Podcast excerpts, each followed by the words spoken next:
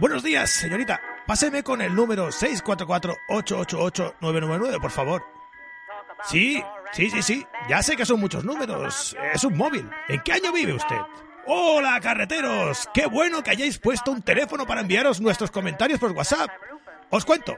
Yo nací una fría noche de enero de 1953. Mi madre era pescadera. Cuéntanos qué piensas sobre nuestro podcast en nuestro nuevo servicio de WhatsApp.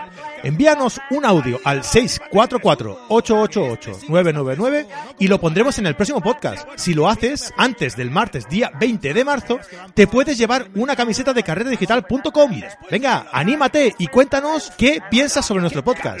Adeu, adeu. En el desierto, a mí me sobraba toda la ropa por todos lados.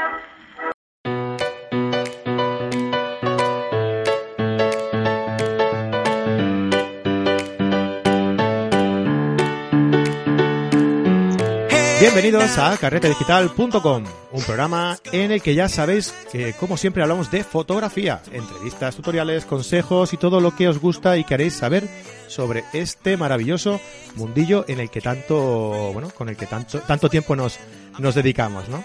Eh, y para haceros llegar nuestra pasión por la fotografía, como siempre, eh, os esperamos en nuestra web, en carretedigital.com, donde tenemos un montón de cosas para compartir con vosotros. Nuestra revista online, revista FOT, nuestra nueva revista que estamos ahí a punto de, sacar, si no lo hemos hecho ya el día que saque este podcast, eh, Carrete Nature, nuestros artículos en el, en el blog y, por supuesto, nuestros cursos online, a los que podéis acceder mediante una pequeña cuota mensual de 10 euros, un poquito más barata, ya como ya sabéis, si lo hacéis de forma semestral o anual. ¿Vale? Así que, bueno, ya sabéis, pasaros por allí, echarles un ojo que están súper bien y son muy variados. Eh, dicho todo esto, pues eh, hoy vamos a seguir con la serie eh, de entrevistas a fotógrafos que destacan en Instagram. Y hoy tenemos con nosotros, dentro de, esta serie que os, digo, una fotógrafa que representa a sus, a sus modelos de una forma muy íntima y muy personal, ¿no? Desde mi punto de vista. cuidando mucho los detalles y con una atmósfera muy íntima y cercana. ¿Vale? Ella es Ginebra Sidal, eh, la tenéis como arroba Ginebra Sidal con dos Ds en Instagram. Hola Ginebra, ¿qué tal? ¿Cómo estás?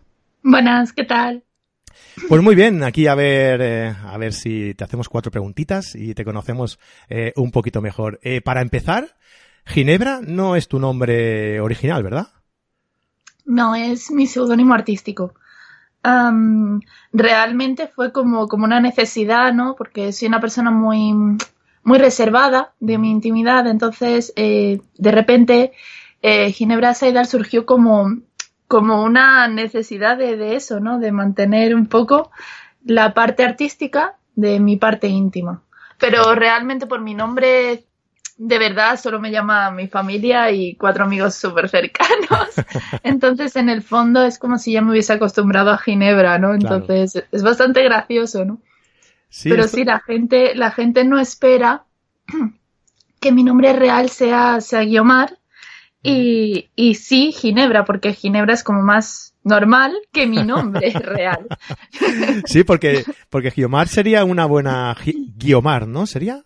Sí, sí, mi nombre se pronuncia Guiomar, mi nombre de ah. verdad, sí. Pues casi que sería un buen nombre artístico también, ¿eh? sí, eso, eso dice la gente. Lo que pasa que, que no sé por qué, ni tampoco sé exactamente en qué momento surgió Ginebra. Em, sé que, que, lo cogí porque tenía varias letras de mi nombre, ¿no? Entonces me parecía gracioso, ¿no? El guiño y mis iniciales seguían siendo como las mismas. Pero, pero sí, o sea, la verdad es que mi padre me puso, me puso Guiomar por los poemas de Antonio Machado, el muy literario, y bueno, pues, pues nada, pues lo que pasa es que, claro, es un nombre más difícil de recordar. Sí, sí, sí. No, pero es bonito, ¿eh? A mí, yo conozco a, alguna Guiomar y, bueno, cuando te acostumbras, ¿no? Como todo. Claro. Con esto del nombre artístico es curioso porque eh, a veces la gente no sabe bien bien cómo, cómo llamarte, porque hay gente que te conocía de, de una forma y ahora eh, te tiene que llamar de otra, ¿no? Y, y, a lo mejor los descolocas un poco, ¿no? Yo siempre he sido Francisco. Mis amigos me han llamado Francis eh, y como, digamos que como nombre de fotógrafo decidí ponerme Fran porque era más fácil y más cortito, así dicho rápido y mal. Y, claro, mi mujer dice, ¿y yo cómo te llamo ahora? sí, eso, eso pasa muchas veces, o sea, con, eh, por ejemplo, mi mejor amiga, siempre que conocemos gente nueva, pues es como, y esta es mi mejor amiga Guiomar, y yo, no, Ginebra. Entonces, porque claro, incluso ella misma pues no se hace a veces, pero claro, son muchos años de amistad, entonces es como, oh Dios mío, pero es porque, pues no sé, de repente ya me siento más cómoda, eh, a menos que, o sea, es como también una forma, ¿no? De, de incluir a una persona en una cercanía muchísimo más íntima que en otra. Tampoco es como un, oh, no puedes llamarme por, por mi nombre de verdad. Claro que puedes, o sea, es mi nombre, ¿no? Eh, y por ejemplo, para cosas de, de, la facultad y tema académico y cosas así, obviamente no le voy a decir a mi profesor, eh, oye, mira, no, llámame Ginebra, ¿vale? no, hombre, eh, esas, esas cosas no, pero, pero bueno, que, que sí, que estoy cómoda con los dos nombres. Realmente Ginebra al principio era un seudónimo y ahora como que se vuelve una parte de ti, ¿no? Realmente es tu, tu parte fotográfica o tu parte artística y no es que sean dos personas eres tú. Entonces, pues, bueno. Bueno, yo, yo te llamaré Guiomar, ¿vale? No, no. bueno, pues, oye, mira, cuando entrevistamos a, a, muchos fotógrafos, ¿no? Y les preguntamos eh, que cómo empezaron en esto de la fotografía. Eh, nos dicen que, que, en casa siempre tenían una cámara, porque sus padres, su padre era fotógrafo. Normalmente eres el padre, ¿eh? Rara es la vez que es la madre. Eh, que su padre es fotógrafo y tal, y entonces eh, siempre había una cámara en casa, y, bueno, pues de eso le viene un poco la, afición, ¿no? Eh, algunos incluso revelaban con, carrete. O sea, te hablo de gente que, que a lo mejor era, son más grandes y tal, ¿no? Tú, tú eres súper joven, ¿no? Por lo que tengo entendido. Dudo que, que sea tu caso este, ¿no? De que, de que tú revelabas en carrete y tal. Pero bueno, ¿tú cómo empiezas en esto de la fotografía? ¿Es, tu caso? Eh, ¿En casa siempre ha habido una, una cámara fotográfica y te ha venido la, afición de ahí o, no? Hombre, en mi, en mi, casa siempre ha habido muchos medios em, de tema artístico. A mí mis, mis padres, ni a mi hermano ni a mí nos han frenado nunca en el tema artístico. Em, siempre nos han llevado a museos, siempre nos han culturizado, siempre nos han dejado leer muchos libros. Em, el tema es que, que, claro, yo mucha gente es verdad que dice eso como de, ay, yo tenía un familiar fotógrafo y que no sé qué, que no sé cuánto. Em, yo realmente lo que quería era ser novelista. O sea, ah, está bien. Mi, mi pasión frustrada es la escritura. Que bueno, que sigo escribiendo, pero no me veía con la capacidad de generar una novela. ¿Quién sabe? No lo sé, pero... Em, entonces sí que es verdad que yo ah, la primera foto la hice con siete u ocho años porque un familiar mío sí le gustaba la fotografía, sí tenía eh, cámaras analógicas. De hecho, tenía una de medio formato y la que usé en ese momento era una de medio formato, obviamente, guiada por una persona, ¿no? Pero em, yo sí he revelado en carrete, eh, no soy pro, ni, de, ni de coña. Eh, también he hecho algo de estenopeica y tal y cual, o sea que a pesar de, mi juventud, como tú dices, em, a mí el analógico me gusta y trato de hacer a veces cosas en analógico, aunque soy muy torpe, y las guardo para mí, porque es como yo enseño una parte que va ahí a Instagram, pero la otra parte muchas veces me, me la guardo. Y bueno, pues el analógico entra a veces dentro de estas partes. Este año me he propuesto enseñar las cosas que no enseño, por lo menos enseñarlas, para como un ejercicio personal, ¿sabes? Pero eso, que, yo realmente, en serio, en serio, se podría decir que en la carrera, cuando empecé la carrera, em, me adquirí una cámara básicamente para documentar todo, porque yo hice historia del arte, entonces para documentar todo el tema de, arquitectura, piezas, ¿no? Cuestiones de documentos, lo que fuese, ¿no? Realmente pues la usaba como eso, como, como algo documental, ¿no? O sea, yo realmente cuando fotografiaba de niña o cuando hacía cosas era simplemente para tener o referencias para dibujos o para cosas que escribiese o de tema de mi familia tampoco, pero no lo veía como algo de expresión emocional, ¿sabes? Mm. Sino más como algo como de... Em, es un momento, un instante que, que se documenta y se, y se, queda ahí, ¿no? Luego ya con la carrera eh, estudié historia de la fotografía y entonces, claro, ya empiezas a, a, a decir, ¡buah! Yo no conocía esta, todo esto, toda esta fase, conocí algunas cosas, pero no toda, toda la historia, ¿no? De lo que viene siendo la fotografía. Y entonces empezó como a hacerme un tilín, ¿no? Uh -huh. De esto que dices, uy. Y claro, en ese momento, pues a veces hacía fotos de amistades y tal y cual, que fue cuando empecé a retratar en sí. Pero no era en serio. Uh -huh. Ya con 24 eh, decidí estudiar fotografía aparte de la carrera y tal, terminé la carrera y decidí meterme a estudiar fotografía un año. Y ahí fue donde puedo decir que ya sí que lo tenía claro, ¿no? O sea, empecé a tenerlo bastante claro. Y por eso siempre le digo a la gente que en realidad llevo dos o dos años y medio en serio.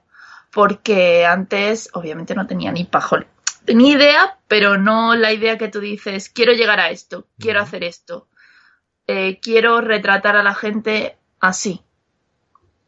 Porque en el fondo, eh, para una persona que es bastante reservada o bastante tímida, como es mi caso, eh, el fotografiar a gente, ¿no? Se convierte como en una especie como de, de montaña, ¿no? Es como tienes eh, que expandir muchas habilidades para conectar con una persona que en muchos casos acabas de conocer, uh -huh. pero que te ha transmitido algo. Es decir, eh, si a mí una persona no me transmite nada o no me gusta su personalidad, me va a costar mucho más, obviamente, retratarla, ¿no? Y sacar algo de ella. Entonces, por eso digo que en serio, en serio, dos años y medio. Uh -huh. ¿Y, la, pues, ¿Y, los estudios de fotografía que hiciste eh, es en algún sitio arreglado o, o, o, por tu cuenta de forma didáctica, de forma autodidacta? Hombre, estaba haciendo cosas um, autodidactas hasta que ya me di cuenta que yo realmente necesitaba una base, ¿no? O sea, mmm, para mí era muy importante eh, tener una técnica para luego echarla por tierra. o sea, porque en el fondo la he hecho por tierra totalmente. Soy, bueno, pero para, para, hacer eso tienes que saberla. O sea, tienes que saber. Eh, eh, tienes que ser consciente de, de, lo que estás haciendo mal, digamos, ¿no? Bueno, adrede, de lo que estás haciendo mal adrede. Claro, o sea, claro que son cosas que... Hasta hacerlo claro. mal tiene su qué, ¿eh? Para que veas. claro, que, que decía, yo decía, pues, puf. y claro, cuando, cuando empecé a hacer, el año que estuve haciendo fotografía, que lo hice aquí en Granada, en, en, un sitio, en Escuela Arte Granada, pero en la privada, no en la pública. Uh -huh. eh, realmente, a mí ese año me costó porque, claro, tenía que amoldarme a lo que me exigían, obviamente, para aprobar las asignaturas. No es que me costase una barbaridad, pero te tienes que amoldar a los estilos que te están poniendo los claro. profesores. Uh -huh. Entonces, eh, me hice cuenta que yo en ese momento no iba a experimentar. Uh -huh. Y fue a raíz ya de terminar ese verano que fue cuando en una quedada de fotógrafos creativos o artísticos, como quieras llamarlo, en Ronda, bueno, yo iba de novatísima, yo estaba perdidísima, perdidísima, eh, ahí vi que, que, se hacían otras cosas, ¿no? Que todo lo que a mí me habían podido enseñar, que entre comillas podía estar mal, estaba bien. Entonces ahí empecé como a decir, yo realmente quiero, quiero seguir por este, por este rollo, ¿no? Y, y experimentar realmente. Entonces, pues eso. Claro, adaptar el, el, la técnica a tu estilo, ¿no? Claro, básicamente sí. A grosso modo sí. ¿Ves? Lo he dicho yo así en tres palabras. ya, es que me enrollo mucho. ¿verdad? no te preocupes, no te preocupes. Si, si, no te enrollaras, ¿qué haríamos en un programa de, de radio? ¿eh? Bueno, y cuando, cuando preparas una, una sesión, eh, ¿sabes, ¿sabes lo que quieres? Eh, ¿O llevas algo preparado y, y vas improvisando hasta conseguir eh, ese gesto que la modelo o el modelo te regala y que se ajusta a lo que estabas buscando? O sea, llevas tus sesiones totalmente preparadas, eh, sé qué modelo se tiene que poner al lado de la ventana, tiene que hacer este gesto, tal cual, o vas interactuando con él hasta que consigue ese gesto que, que realmente o que estabas buscando o que ves en ese momento que, que te llama la atención y lo quieres eh, retratar. Yo también me Pues- enrollo, ¿eh? no te preocupes. Pues eh, la verdad es que primeramente, no te voy a mentir, hace a lo mejor año y medio, cosa así, lo contro- o sea, trataba de controlarlo todo. Em, recuerdo que para una foto de, de una expo, que bueno, esa ya es antigua, esa es normal que la gente ni la tenga presente porque madre mía. Además, eh, mi estilo al principio era muy oscuro, era como muy, ¿no? De colores muy, muy oscuros, muy sucios. El caso es que en esa foto sale un chico y sale una chica que, bueno, que soy yo, ¿no? Y, eh, porque es un autorretrato. Y hay como unas cuerdas y tal, es como una sirena. Entonces, esa sesión traté de controlarlo todo y fue una... Bueno, era como yo era en aquel entonces que, que trataba de no dejar ni cabo suelto. Entonces, llegó un punto, y de esto me di cuenta hace poco, que yo realmente que me gusta controlar a veces algunas ideas que, porque a veces sueño con la foto. Parece una, parece una tontería, parece una estupidez, pero a veces te duermes, tienes un sueño que dices, ay, qué foto tan chula. Y de repente te levantas y dices, pues no la he hecho. Qué bien, qué bien. Oye, tienes que apuntarla, ¿no? Para que no se te olvide, Claro, porque si no, eso claro, da en mucha eso- rabia, ¿eh? Claro, en esos casos la apunto, pero ya sé que no va a salir así. O sea, que seguramente sea como, claro, sea como, ¿no? Tus expectativas y una realidad, ¿no? Y, y bueno, al principio a veces me daba mucho coraje eso, ¿no? De que no todo estuviese controlado. Pero me di cuenta que cuando controlas demasiado la foto, eh, la foto mm, deja de respirar y deja de tener alma, ¿no? O sea, tú Sabe muy Cuando- artificial, ¿verdad? Claro, cuando tratas mm, de tenerlo todo controlado es que, por lo menos desde mi punto de vista, no respira. Entonces, em, sí que trato de controlar los colores que más o menos quiero. Yo a lo mejor sé que me apetece pues algo con, yo qué sé, rosa palo. Es que últimamente voy como por colores, ¿no? o sea, me he ido dando cuenta, yo no me doy cuenta. yo creo que simplemente me da el volunto esa mañana, pero no, luego ves el feed del Instagram y dices, vale, esto era naranja, esto era rojo, esto era así como rosa. Eh, y bueno, pues básicamente eso, ¿no? O sea, lo que pasa que ya simplemente mm, cada vez me voy dejando llevar más como por una improvisación, ¿no? A lo mejor hay unos colores, pero porque a mí la persona que voy a retratar me inspira unos colores u otros. Entonces eso siempre lo tengo en cuenta. Pero hay algunas que son cosas que, que no puedes controlar y que me parece bueno el ejercicio de la improvisación y de la creatividad, ¿no? Entonces ya simplemente me dejo como llevar un poco más.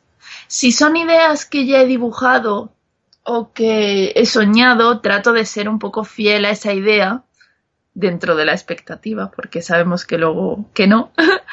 Em, con obviamente creando el atrezo o cosas así. Con esos temas sí que lo pienso un poco más, pero luego sé que a lo mejor tengo que, que asumir que no va a quedar como me queda en la cabeza. Al bueno, si principio. al final te gusta el resultado, sabes que ese es un medio para llegar al resultado final que también tiene su gracia no saber cuál va a ser, ¿no? El, el Claro. ir improvisando eh, sobre el momento, pero sobre una base, que es importante, creo yo. Claro, claro. O sea, no sé, ese tipo de cosas, ¿no? Creo que lo guay de, de la imaginación o de la creatividad es que la tiene todo el mundo y todo el mundo puede, puede ejercitarla. Y que realmente tu cerebro no deja de ser como cuando tú entrenas un músculo. Al principio te va a costar, pero cuando ya está entrenado ya puedes hacer los ejercicios rápidamente. Entonces creo que eso es algo que animo mucho a la gente a como a expandir, ¿no? En plan de a Claro. crear. Y, y aparte de, tus eh, sueños y, y visiones nocturnas, ¿cuáles son tus influencias? Eh, ¿Te sirve a lo mejor como inspiración la, la pintura? Lo digo porque, porque tu fotografía es así como, como diferente, que se sale de, lo, de los convencionalismos, ¿no? Y de la estética más, más, natural, ¿no? A mi, a mi punto de vista. Yo creo que, que te tomas la libertad de crear ambientes eh, determinados, ¿no? Diferentes, que son como cuadros, ¿no? Por eso te digo que si tus influencias, si tienes influencias, eh, a lo mejor cuando ibas con tu padre a los museos de, de pequeña, eh, si te sirven de, de, inspiración, ¿no? Porque la, la inteligencia cultural es, eh, es bastante importante a la hora de, de recrear tus cuadros, ¿no? Todo lo que has ido eh, mamando, ¿no? De, cultura realmente se, se, representa luego en los cuadros, quieras o no quieras, ¿eh? Sí, la, la, la verdad es que sí, que posiblemente sea por, por la carrera que estudié, pero mm, a mí realmente sí, o sea, yo trato de no ver tanta fotografía, me gusta la fotografía, disfruto muchísimo de la fotografía, eh, como que, pero no trato de tener influencias fotográficas, sino más bien o literarias, pictóricas, eh, escultóricas, pero cuando hablo de tema de, influencia de pintura, no hablo de recrear cuadros ni nada por el estilo, sino que a lo mejor eh, un tipo de pincelada de un artista me, me, me gusta y quiero dejar esa sensación en, la fotografía, ¿no? O sea, o a veces son los colores, o a veces son... Por ejemplo, yo diría que mis mayores influencias pues son... Bueno, me gusta mucho el arte rafaelista, lo que pasa es que trato de alejarme de esa corriente. Siempre es como una relación de amor-odio, ¿no? Es como... Sí, porque es como cuando alguna vez he hecho alguna chica, me gustan mucho las chicas pelirrojas para fotografiar, pelirrojos, a veces no se me ofrecen, es muy triste. Pero. sigue probando, sigue probando, que seguro que claro. por ahí. Pero el caso es que, que eso, que básicamente, ¿no? Em, trato, o sea, trato de alejarme de, de, crear esa sensación, ¿no? De arte rafaelista, aunque no la consiga. Eh, pero sobre todo, te podría decir que son Egon Eschiel. Eschiel me gusta mucho. Eh, que él en verdad la gente si ve luego la obra dirá, bueno, ¿y qué tendrá que ver esto con lo que, con lo que hace Ginebra, no? O sea, porque realmente pues no tiene nada que ver, pero para mí a veces, aunque no tenga nada que ver, puedo decir que hay una influencia. Desde mi punto de vista, en mi cabeza. Luego Sorolla, Sorolla si le sonará más a la gente. Sí, sí, sí. Em, también temas, bueno, Monet. Y ya luego, pues, se, mm, podría decir que, que, ya menos conocidos, ¿no? O sea, Kavinsky, luego también... Ay, Kavinsky, perdona, Kandinsky. Se, me, se me ha trabado la se me ha trabado la lengua y he dicho un grupo de música ¿no?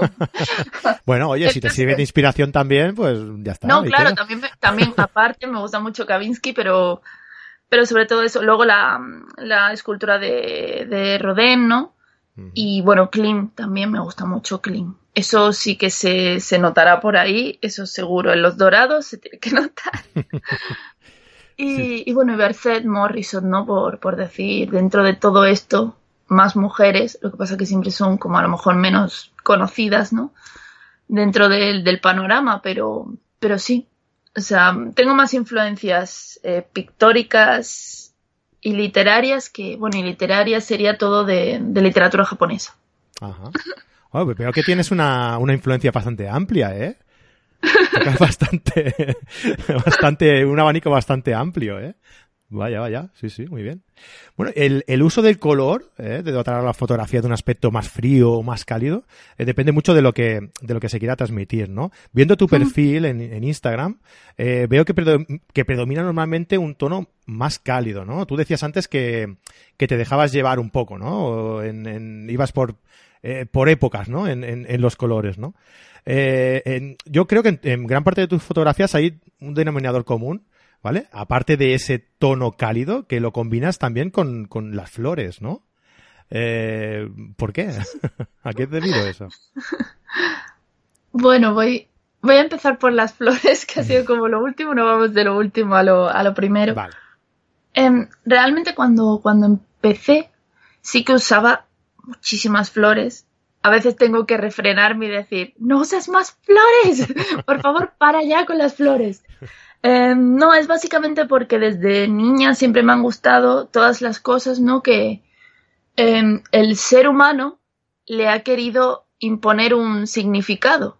Por ejemplo, dentro de las flores está el lenguaje de las flores, ¿no?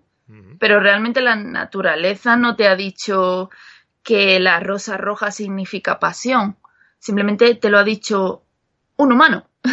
Claro. o sea, alguien en su momento inventó ese lenguaje de las flores que a mí me, me, resulta muy interesante, como el lenguaje no verbal, o sea, de nuestro cuerpo, o mm, incluso el tema de los abanicos, ¿no? También hay como un lenguaje de abanicos que se usaba mucho en la corte y todas, todas esas cosas me llaman la atención porque a mí todo lo que sea hablar de emociones sin tener que usar palabras eh, me transmite mucho. Entonces, eh, para mí las flores en sí eh, simbolizan a lo mejor lo que puede simbolizar la flor y, y bueno, los colores de la flor. Uh -huh. Y luego porque eh, también me, me, supongo que me influyó también en, en la pintura. Eh, ahí también, dentro de, de, lo que podemos analizar de un cuadro, si el cuadro tiene flores, también se analiza. Entonces supongo que de ahí también, ¿no? Pues es, aunque no nadie lo entienda, es como dar un mensaje es, es, oculto, ¿no? Dentro sí. de la, con las flores que en verdad pues eso no, no deja de ser algo pues casual, pero me gusta mucho. Vale. Y... Y... ah, sí, perdona, sí. Lo del, lo del no, no. te, te, iba a decir que lo del color va por fases. Uh -huh. Que realmente hace, hace un tiempo era muy azul. Muy, muy, muy azul. Y luego, pues, es verdad que he tenido una etapa más cálida. Y ahora creo que estoy mezclando. Aunque yo siempre que voy a fotografiar eh, siempre trato de buscar un balance de blancos más frío que cálido. Lo que pasa ah. que, que últimamente pues está siendo un poco al contrario, ¿no? O sea, yo creo que también va con respecto a, a las emociones, la vida, los cambios, todo muy, no sé. Pero sí que, que es curioso, o sea, no, no, me, no lo había pensado, pero es curioso. Sí, no, yo te lo digo porque mirando un poco el perfil, ¿no? La sensación que da es esa. Sí que, sí que es verdad que, que yendo, que eso es últimamente, a lo mejor bajando un poquito más, dependiendo uh -huh. de cuando escuche este, este podcast la, la gente, ¿no? Eh, pero ahora uh -huh. mismo, eh, cuando bajas un poquito más, sí que hay eh, un, parece una época ahí un poco más azul, ¿no? Y sí que parece uh -huh. que vayas, cambiando, ¿no? Igual a la hora de, de, representar tus emociones, ¿no? Que en esa, en esa etapa tienes unas emociones distintas y, y lo representas así. No sé, por eso, por eso me he visto destacado eh, de, comentártelo, ¿no? Hmm. Bueno, además de esto, de tus fotografías, como has dicho antes, también eres, lo has dicho tú, ¿eh? Eres una escritora frustrada, ¿vale? Pero bueno, yo he visto sí, que... en plan, en plan dramático. Sí, no, yo he visto que, que, que te gusta acompañar algunas de, tus fotografías con, textos, ¿no? Eh, ¿Crees que es un buen complemento para, para una imagen? Pues dicen que, que una imagen vale más que mil palabras, pero yo soy de los que piensa que una imagen y mil palabras se complementan a mil maravillas, ¿no? Pues la verdad es que yo creo que poner un texto, eh, a veces algunos, algunos no son míos. Cuando, cuando pongo un texto que no es mío, pongo las iniciales de o directamente el nombre el autor, de, ¿no? del autor, claramente. Pero cuando no lleva nada, sí es mío. El caso es que mmm, trato de que los textos nunca sean una explicación de la foto. Porque muchas veces veo fotos acompañadas de textos, ¿no? Que es como casi que está describiendo la imagen, ¿no? Entonces. Y sin el casi muchas veces. Claro, que está describiendo la imagen y está como queriendo decir lo que quiere transmitir la imagen. Entonces, um, no. O sea, no, no, no, ahí no lo veo bien porque creo que no es necesario. ¿Sabes? O sea, si tienes una imagen muy fuerte, muchas veces no es necesario. El tema es cuando tú quieres también expresar la parte literaria con eso. Entonces, pues, bueno, pues sí que a veces es como me gusta, ¿no? Pero, pero que no, no tiene por qué ser necesario, pero yo creo que se complementan bien, siempre y cuando eso no sea explicativo, ¿no? ¿A ti no te pasa muchas veces que, que ves una, sobre todo, yo te lo digo, a mí también me gusta, me gusta escribir, pero también soy un, un escritor frustrado, pero mm, muy frustrado. a mí me va por épocas, ¿no? Yo, dependiendo de la imagen, lo que, si, si esa imagen me transmite, me, me, me, empiezan a surgir palabras y tengo, y tengo que escribirlo. Eh, pero no son palabras que describan, como tú bien dices, la, la, fotografía, ¿no? No es, esta fotografía trata de, no, no, o sea, es algo que insinúe qué es lo que tú quieres transmitir con la fotografía, ¿no? Y que el espectador tenga que pensar tanto con el texto como con la imagen cuál es el significado de esa, de esa fotografía, crear un poquito de misterio en ese sentido, ¿no? A mí, yo, yo, yo veo bien utilizar un texto en, en, una, en una imagen para precisamente eso, ¿no? Para insinuar a la persona, al observador, eh, qué quiere decir ese, ese texto para hacer pensar al espectador qué quiere decir ese texto, ¿no? Para que ellos piensen un poco, ¿no? Que trabajen algo, joder. claro, luego también eh, yo a veces lo que hago es que es como que pongo un texto que parece que no tiene nada, pero nada, nada, nada que ver con la, con la foto. Entonces, claro, a veces la, o sea, exceptuando los que a lo mejor pueda acompañar de, de, de algún artista, por ejemplo, de poesía, uh -huh. Eh, que a lo mejor ahí sí, pero, pero eso es de, de un artista, no, no es mío. Entonces, los que son míos generalmente muchas veces es como algo que en sí no tiene nada que ver con la foto, pero a mí sí me parece que tiene que ver. Uh -huh. Pero a veces la gente es como, bueno, yo, yo he leído esto, pero esto de arriba no... ¿A no, viene, no. ¿no? Sí. sí. Sí, porque son visiones personales, claro. No, y me parece más divertido, ¿no? Es como, bueno, también lo que me pasa es que a veces eh, tengo compañeras o compañeros que, que hacen sus fotografías, su arte, y a veces me impacta tanto que me gusta escribir sobre esas fotos, cuando eso es porque me han emocionado mucho. Uh -huh. Lo que pasa es que luego me da vergüenza mandarles esos textos porque es como, van a pensar que estoy loca. Bueno, yo creo que tienes que soltarte en ese sentido, ¿eh? que yo no soy nadie para darte consejos ¿eh? de, este, de esta índole. Pero no sé, yo a veces creo que, que la vergüenza es un... Yo te lo digo porque yo, yo también soy un poco tímido, un, un poco vergonzoso, ¿no? Pero y para superarla me intento poner retos uh -huh. eh, y, y, intentar no pensar lo que los otros van a decir. Porque si no, te puedo asegurar que no estaría yo hoy aquí contigo, hablando contigo desde el, podcast, ¿eh? no, hace, hace poco, es muy curioso, hicimos una, una encuesta y, dijimos que a la gente que nos dijeran qué le parecía el podcast. Eh, y hubo, ese no se me olvidará nunca. Eh, como te he comentado antes, eh, había, nosotros el, este podcast lo llevaba antes Marco Antonio. Uh -huh. y, y, ahora básicamente soy yo y a veces sale él también, ¿no? Y había una persona en esta encuesta que decía, que decía, eh, quiero que vuelva el otro presentador, este que hay ahora es muy malo. claro, si yo tuviera miedo a que la gente me dijera eso, mm, te puedo asegurar que no estaría aquí, pero es un reto que, que, que, te, que te pones, ¿no? Y si no lo haces, si no te propones ese reto, nunca sabrás a, a lo que eres capaz de, a dónde eres capaz de llegar, ¿eh? Claro, yo me voy poniendo pequeñas, pequeñas partes, ¿no? Como escaloncitos. Sí, exacto. Bueno, está, está bien, poco a poco. Poco a poco. bueno, aparte de esto, te iba a pedir que me hicieras eh, un par de fotos a mí, ¿no? Pero. Pero veo que básicamente solo retratas mujeres, entonces ahí ya me he llevado un poco un chasco, ¿no? eh, ¿Crees que tengo alguna posibilidad? Eh, ¿Esta mayoría apabullante de, de, retratos femeninos viene dado por algún por alguna razón eh, en concreto o, o no, simplemente porque te gusta y ya está? Bueno, realmente eh, sí que retrato hombres, me gusta retratar hombres. Sí, alguno he, lo visto, que no eh, me... alguno he visto. Eh. Sí, sí. Lo que pasa es que no se me ofrecen, la mayoría, mm. obviamente no se me ofrecen.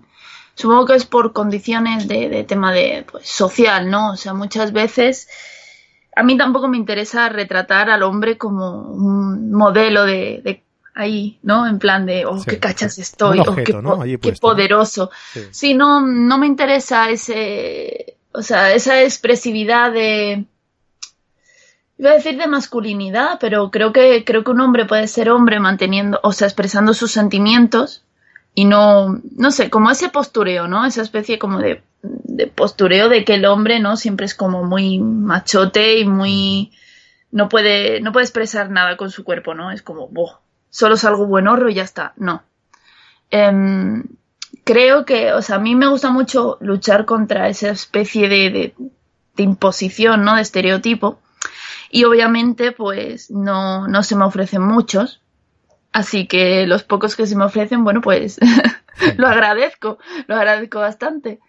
Simplemente es como que, que quiero que me, que me expresen algo, ¿no? Que me transmitan algo.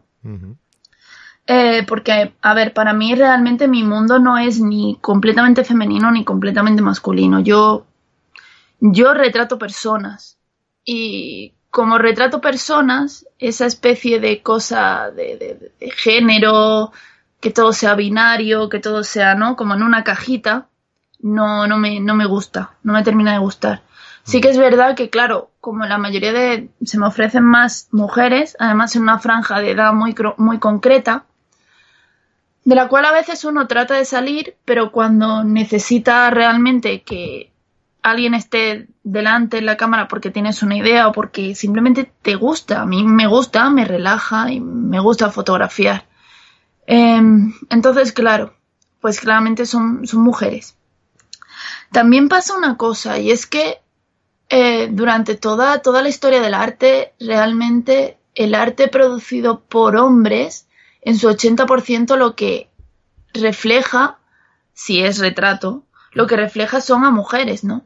O sea, realmente las mujeres hemos sido como una especie de jarrón, objeto, em, simplemente como, como una musa, ¿no? El problema es cuando las mujeres dejan de ser musas y se convierten en creadoras, que entonces es como, bueno, ¿y ahora qué? ¿Ahora qué? ¿Ahora solo, solo haces mujeres? O sí o no, no sé, o sea, si le preguntas a, a alguna de mis amigas, por ejemplo, yo que sé, a, a Tania, ¿no? A Tania Cervián, otra buena fotógrafa, ella solo fotografía mujeres o hombres que van mucho en su dinámica, ¿no? De su trabajo, pero no es lo normal. A ella le gusta fotografiar mujeres y hace mujeres. A mí también. Pero porque hay cosas que me gusta transmitir y que me siento muy conectada a la mujer, obviamente, porque somos mujeres y nos entendemos mucho. Pero con los hombres también he llegado a tener esa conexión, sobre todo con mi hermano. Yo a mi hermano pequeño lo retrato mucho. Em, ¿Qué pasa? Pues que realmente no son, no sé, como que, que siempre es como la cosa como de, ¿y por qué solo fotografías mujeres siendo mujer? Bueno, no sé, soy mujer, fotografio mujeres, es lo más cercano a mí, ¿no? A veces es como, como una extensión cercana de, un, de una persona y no creo que sea, no sé, no creo que signifique nada a lo mejor, ¿no? Bueno, simplemente porque te dan lo que tú buscas y ya está, ¿no? Sí, sí, lo que pasa que, que eso que no es eh, que deseche a- al hombre, ¿no? O sea, simplemente que, que bueno, que tengo esa concepción, ¿no? Realmente que, que, que la mayoría del arte de hombres retrata mujeres, en su mayoría. O ha retratado a mujeres a lo largo de la historia. Claro. Y como que no se cuestiona tanto a cuando tú eres mujer, ¿sabes? Y, y retratas mujeres. No sé cómo expresártelo, pero me ha pasado en ciertos círculos, ¿no? Que es como que te dicen eso, ¿no?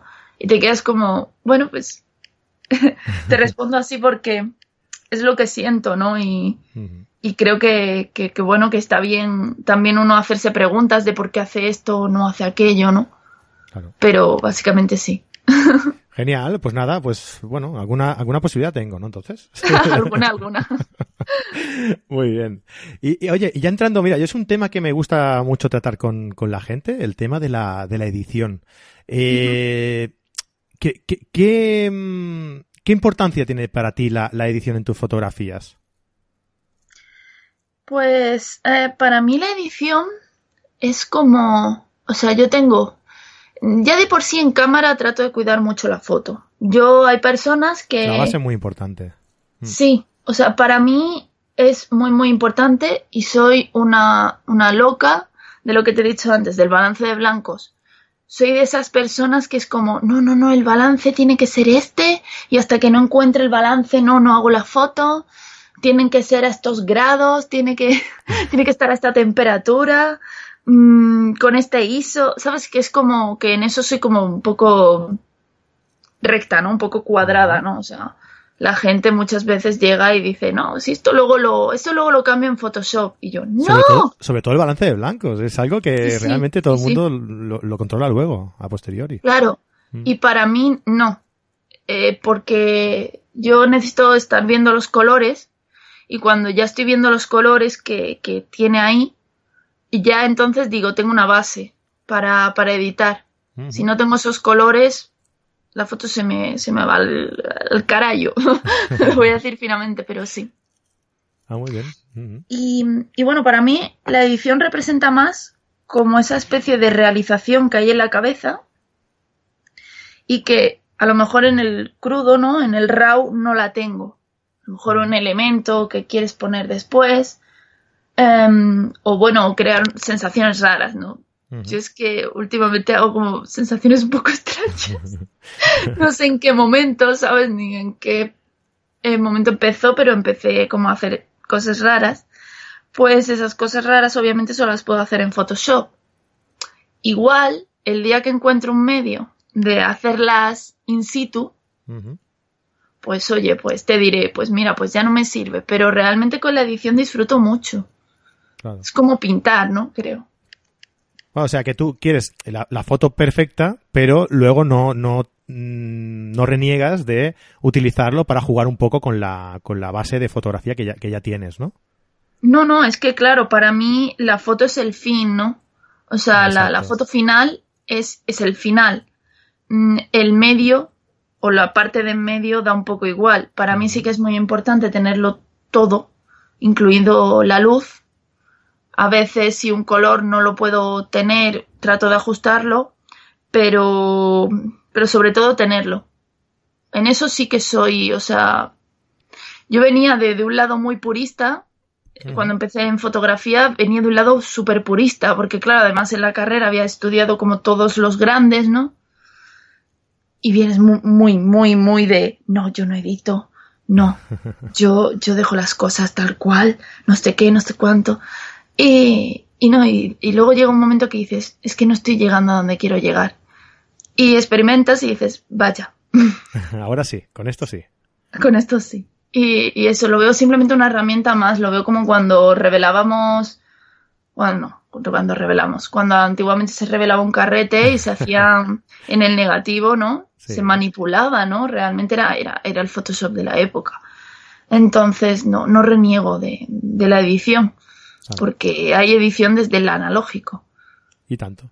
Yo creo que, que, que, esa es una forma de pensar muy equilibrada, ¿no? O sea, porque eh, lo que tú dices, ¿no? Para llegar al resultado, eh, no importa los medios, ¿no? Si te resultado mm. puedes hacerlo sin necesidad de retocar nada, perfecto, perfecto, mm. porque tú ya controlas las, eh, los parámetros para llegar hasta donde tú quieres llegar. Pero si tengo que poner algo después, pues no se me van a caer los anillos y lo voy a poner, ¿no? Claro, claro. Mm. Genial. Sí. ya está. Así mismo. eh, Habrá alguno que te escuche que, que, estará ahora mismo dándole un patatús, ¿eh? Eso que también que lo sepas, ¿eh? Pero bueno. Ya, seguramente me, me, van a mandar a Fernando pero bueno, yo ya lo tengo asumido. Pero yo creo que cada uno tiene su, su forma de ver la fotografía y yo creo que todo vale. Cada cosa hay que saber, hay que saber también eh, qué es lo que estás buscando. Evidente, mm. Evidentemente, si lo que estás buscando es imposible de llegar eh, con, simplemente con la fotografía, pues oye, si tenemos los medios, ¿por qué no los vamos a utilizar?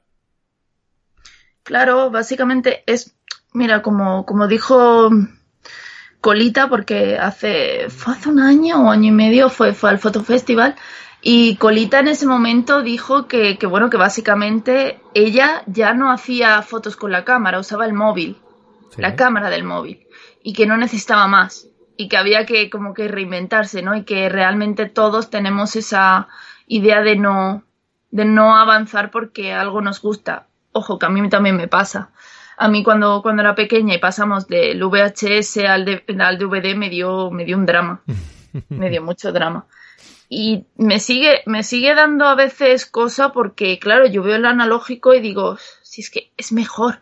Es que es mejor porque Claro, pero es mejor para mi, mi visión purista en el campo de que se conseguía un halo, no una cosa que es verdad que se ha perdido del digital. y a veces pienso que, se, que, ojalá se pudiesen mezclar los dos, pero entonces ya estaría haciendo como una abominación, ¿no? O sea, coger el analógico y luego editarlo es como, ¡oh, Dios mío! Pero bueno, ya hay más gente que lo hace, ¿no? Creo que, creo que hay un autor que, creo, ¿eh? Que es Oprisco, que crea sus fotos a través de, del analógico y creo que luego edita encima, ah. ¿vale? Pero no estoy segura. Pero sí que, que hay una corriente por ahí, creo, creo que es interesante. Sí, sí, no, si tenemos, es lo que decimos, si tenemos los medios, ¿por qué no los vamos a utilizar? Claro, claro, mm. que, que, bueno, pero que también a mí, pues, el analógico tal cual sale. No creo que... Explícame que... Va, ¿qué proyectos tienes pensados así a corto o a largo plazo? Va, danos, una, una exclusiva, venga. bueno, pues mm, ahora estoy trabajando, es, parece absurdo, pero estoy trabajando en un proyecto con hombres. Ah, mira, vale. Todo lo que hemos dicho hasta ahora, ya.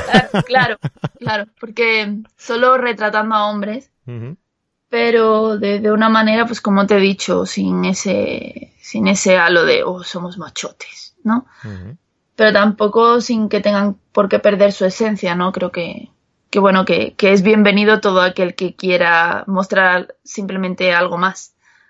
Y bueno, y ahí estoy, me, me está costando, porque sí, me estoy topando con, muchos muros y con muchas ideas preestablecidas de cosas y, y que bueno, que, son cosas que, que no dejan de ser, ¿no? Como, como un muro de, del palo de, no, es que los, los tíos no hacemos esas mariconadas, ¿sabes? Es como, vale, vale, relaja. Creo que ¿Sabes? O ¿qué van a decir mis amigos de mí? Es que mis colegas se van a reír en mi puta cara, ¿sabes? Bueno, perdón, perdón los tacos, espero que no haya ningún menor.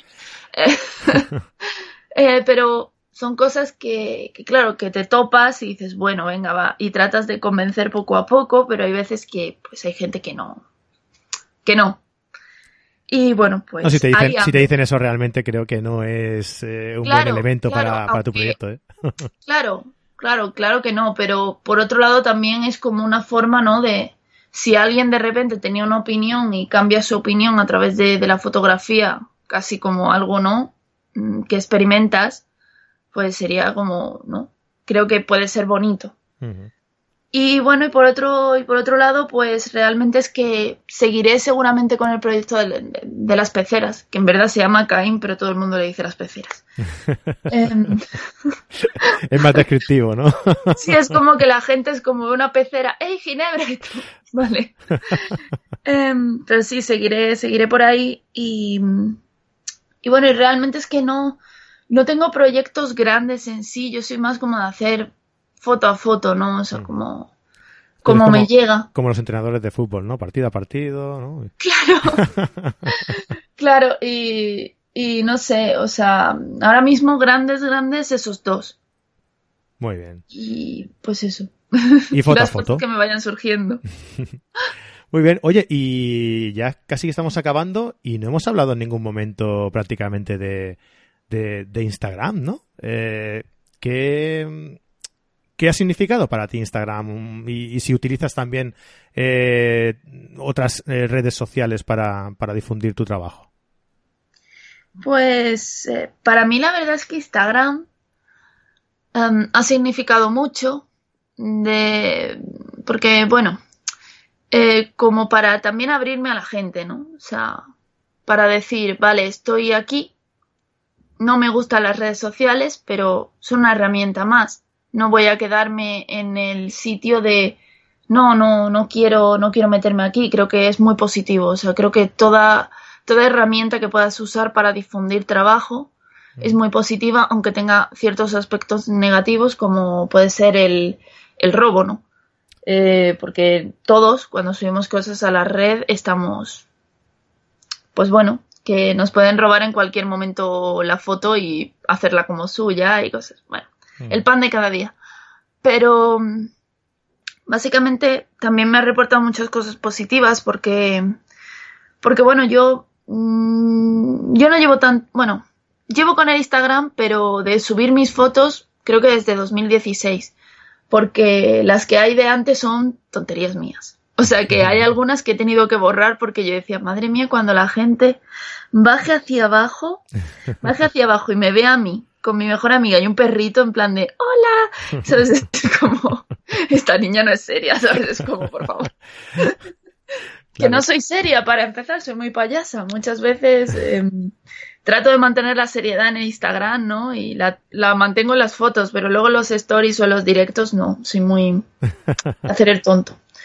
Pero, pero bueno, el caso es que realmente tuve la suerte, y digo suerte porque lo veo como un golpe de suerte, la verdad, de que a la cuenta de, de, de Instagram le gustase una de mis fotos y la pusiese y se viralizase una de las de las peceras. Uh -huh. Y al viralizarse, claro, de repente pues empezó a seguirme mucha gente, ¿no? O sea, fue como efecto champán, ¿no? O sea, descorchar una botella que no esperaba, uh -huh. sinceramente. Y bueno, al principio, al principio no sabía cómo manejarlo. Al principio era como, oh Dios mío. Y no son tantos, no, no, no creo que tenga tantos seguidores como tiene otra gente, pero llega un punto en el que tratas de contestar a todo el mundo, todos los mensajes de todo el mundo, todos los comentarios de todo el mundo y, y llega un momento que ya desborda, ya llega un punto que tú antes sabías cuando tus amigos les gustaba una foto tuya o no. Ahora ya, a menos que lo veas de primeras en el feed, va desapareciendo, ¿no? Uh -huh. Entonces, claro, dices, uff, qué expuesta estoy, ¿no?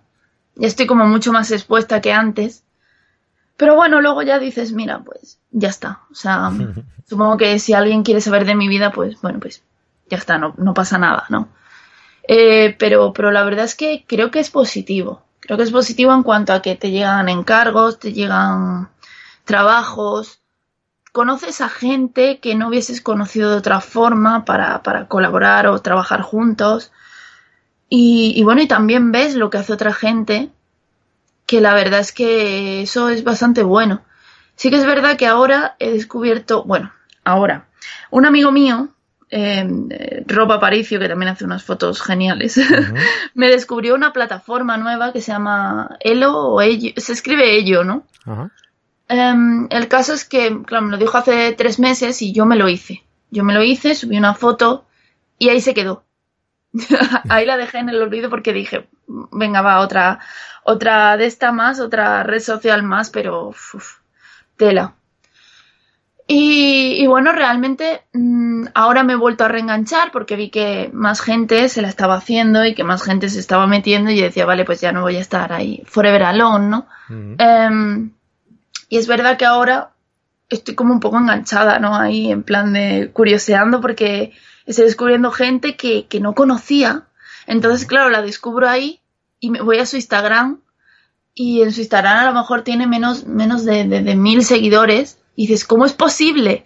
¿Cómo es posible que...? Es que esas cosas a mí me, me frustran mucho, ¿no? Ver a gente que es mega buenísima porque me dedico al arte, estudio arte, también ahora, ¿sabes? Hago sí. cosas de arte, entonces tener mis estudios artísticos y ver que realmente alguien lo vale y no, es como que dependemos mucho de, de ese, de ese flujo de, de, números, ¿no? Y no me parece bueno. Creo que eh, somos quienes somos, hacemos lo que hacemos y realmente no, no importan esas cifras. Lo que pasa para muchas empresas importa eso uh -huh. y es muy triste. Sí. Esa es la única pega que te podría decir de, de las redes sociales, ¿no? Bueno, la realmente eh, las redes sociales tienen bastante culpa de todo esto porque por los algoritmos y demás con los que funcionan, eh, mm. tú es más posible que ver a una persona que tenga más seguidores que menos. Mm. Eh, entonces eh, es difícil a veces llegar a, a, a, gente que realmente, como tú bien dices, son muy buenas, pero igual no se mueven tan bien como otras o no sé por qué razón quizá, ¿no? O porque son menos, menos constantes por diversas razones, eh, no acaban de ser virales, no acaban de, de, de, de estar mostrados a, a, todo el mundo mediante esos algoritmos eh, famosos de, de Facebook y de, y de, Instagram y demás. Y la verdad es que seguramente nos estemos perdiendo muchísima, muchísima gente buena. Eh, gracias a eso, gracias, bueno, gracias o por culpa de, de, cómo está montado esto, ¿no? Porque al final lo que son empresas y lo que les interesa es que tú estés el máximo tiempo posible y eso lo valoran y lo, y lo premian. ¿no? Y por eso sí, la gente que está mucho más tiempo dentro de una red social, pues eh, se le premia con, con eso, ¿no? Con subir y con, y con ser más, eh, más viral, ¿no? Eh, Claro es, Claro. es algo que está ahí y, y sí que es verdad que hay mucha gente buena que no sigue esos, esos principios y, y Mm. por eso no suben. Pues es una lástima, la verdad que sí. Claro, es como es una montaña rusa muchas Sí, veces. Sí, sí, sí. Ahora también el algoritmo está influyendo en que o, o pagas, ¿no? Como aquel que dice o no, nadie te va a ver y claro, pues pagar para este tipo de cosas a mí a veces es como que me crea que no. ¿No? O sea, creo que si es para promocionar a lo mejor un curso, porque obviamente le vas a sacar un rendimiento, ¿no? De, de decir, oye, quiero llegar a la gente y quiero que, que, que a lo mejor estudien conmigo o Ujú. que vean esto que es importante, pues sí, pero para, para a lo mejor una foto que subes no, no, Claro, no pero le hay que, uso. hay que entender también que estas empresas de las redes sociales son empresas. ¿Dónde? Entonces, Claro, no, si yo lo entiendo, quiero decir que lo entiendo, pero el hecho de que tú le quites a la gente esa facilidad de ver cosas que les gustan, ¿no? Que tú les restrinjas Ujú. de tus contactos, tú vas a ver esto. Eh, realmente provoca un efecto rebote, la gente se está yendo de Instagram. O sea, la gente está empezando a cansarse de Instagram. Y eso es muy peligroso porque, bueno, no, no sabes por dónde, por dónde va a salir. A mí la verdad es que me da, me da un poco igual, porque obviamente si a alguien me gusta su trabajo, por ejemplo, eh, de Oprisco, de Laura Macabrescu, David Wochu, ¿no? Generalmente todos, todos estos artistas que sigo que, que a lo mejor no me sale a mí en mi, en mi timeline, ¿no? Pero, pero realmente me meto a, a Claro. a- adrede, ¿no? Y, y veo que a lo mejor ha, su- ha subido seis fotos de las cuales no, no he tenido Información. Ninguna ellas, noticia. ¿no? Ajá, claro. Y, y claro, me, me fastidia porque yo ante- antes sí veía esas cosas y ahora ya no. Y dices, jolines.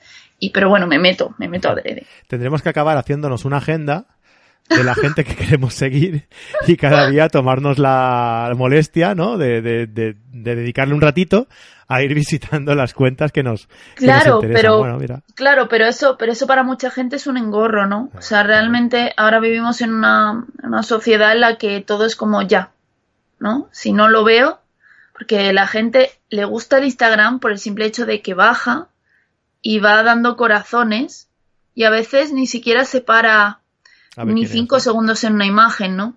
Es como que nos empachamos de imágenes a las que damos muchos corazones, pero no, no sé, es como, es muy duro a veces, eso es como, uff.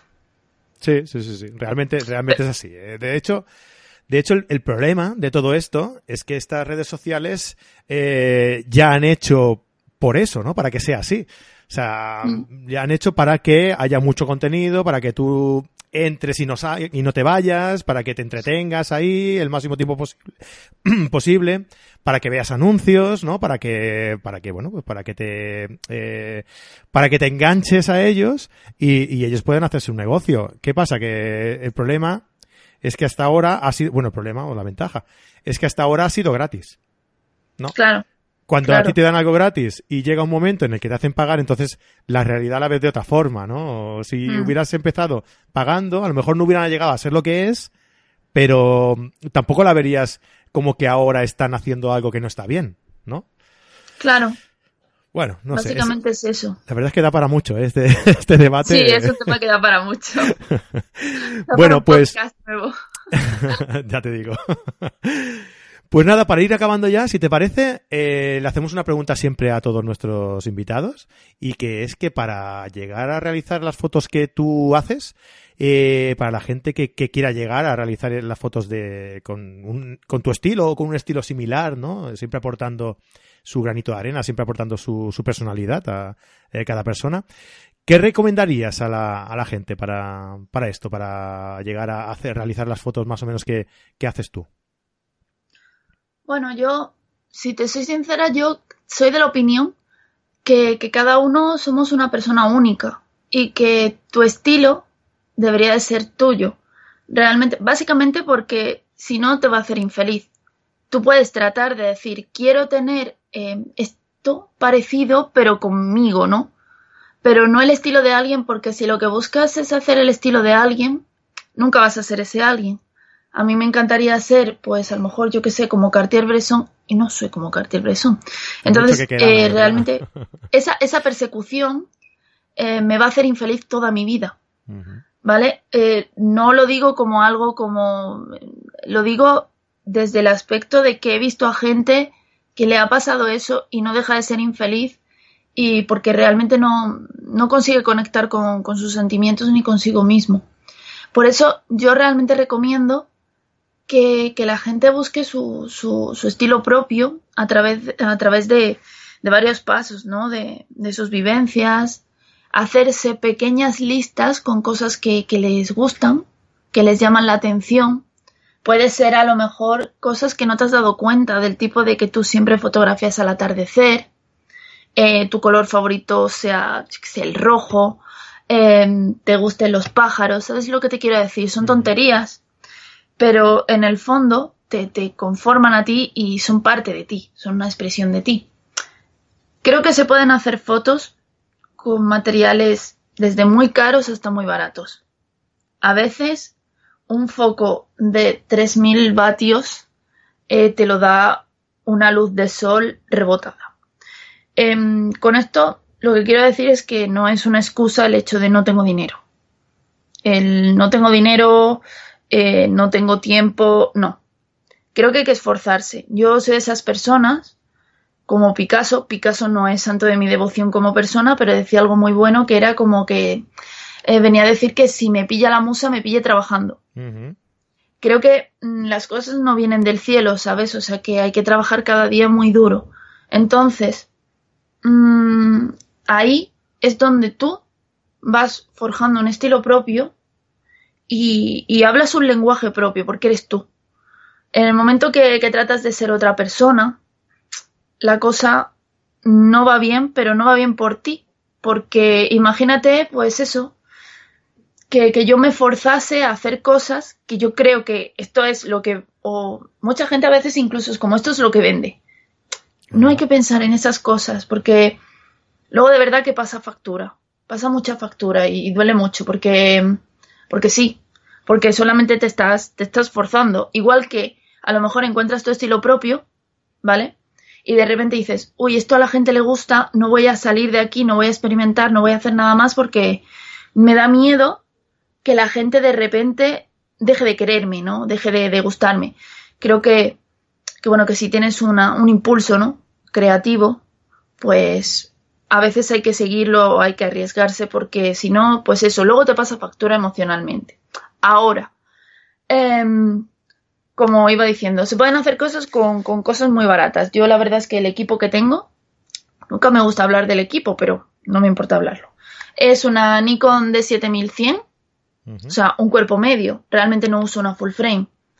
No descarto en un futuro pasarme una full frame, pero no es una de mis prioridades actualmente si, traba, si trabajase con campañas de moda, cosas que yo necesitase mucho, mucho, mucho rendimiento, pues bueno, o haría como se hace, que para temas de, de moda muchas veces se, se, alquila material, ¿no? Material superior. Uh -huh. o, o, bueno, me pasaría a, a otro, a, a, otro cuerpo. Pero con el cuerpo que tengo estoy bien.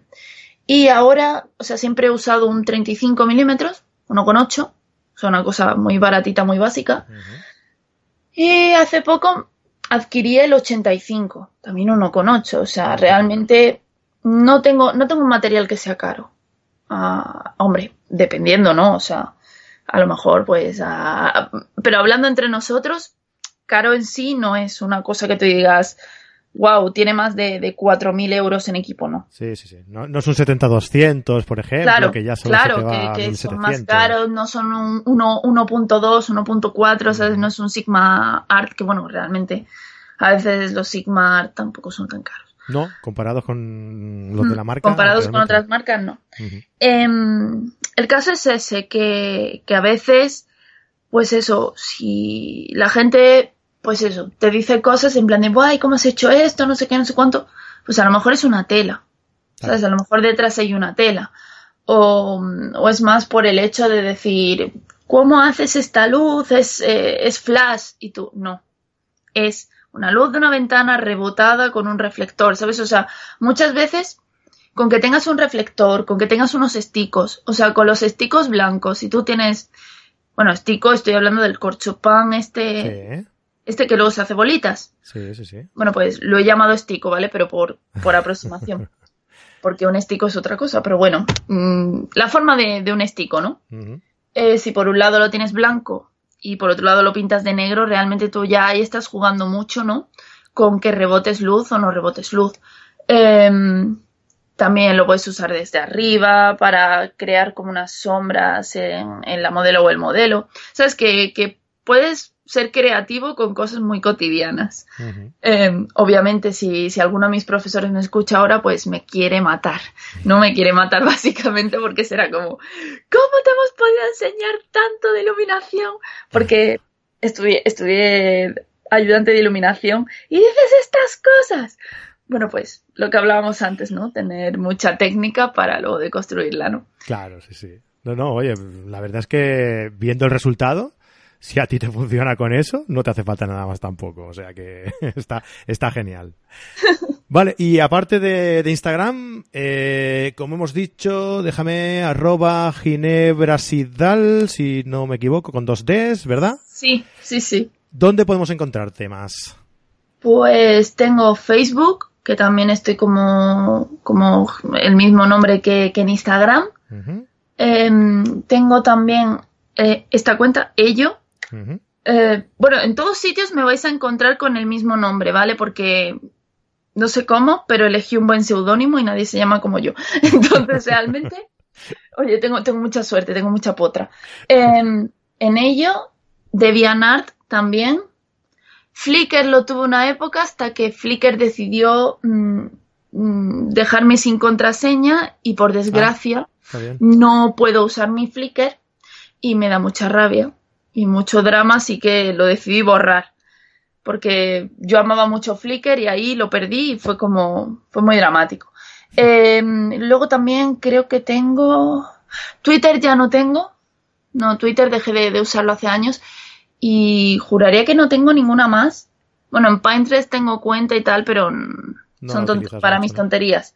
Pero de subir fotos, esos, principalmente esos cuatro.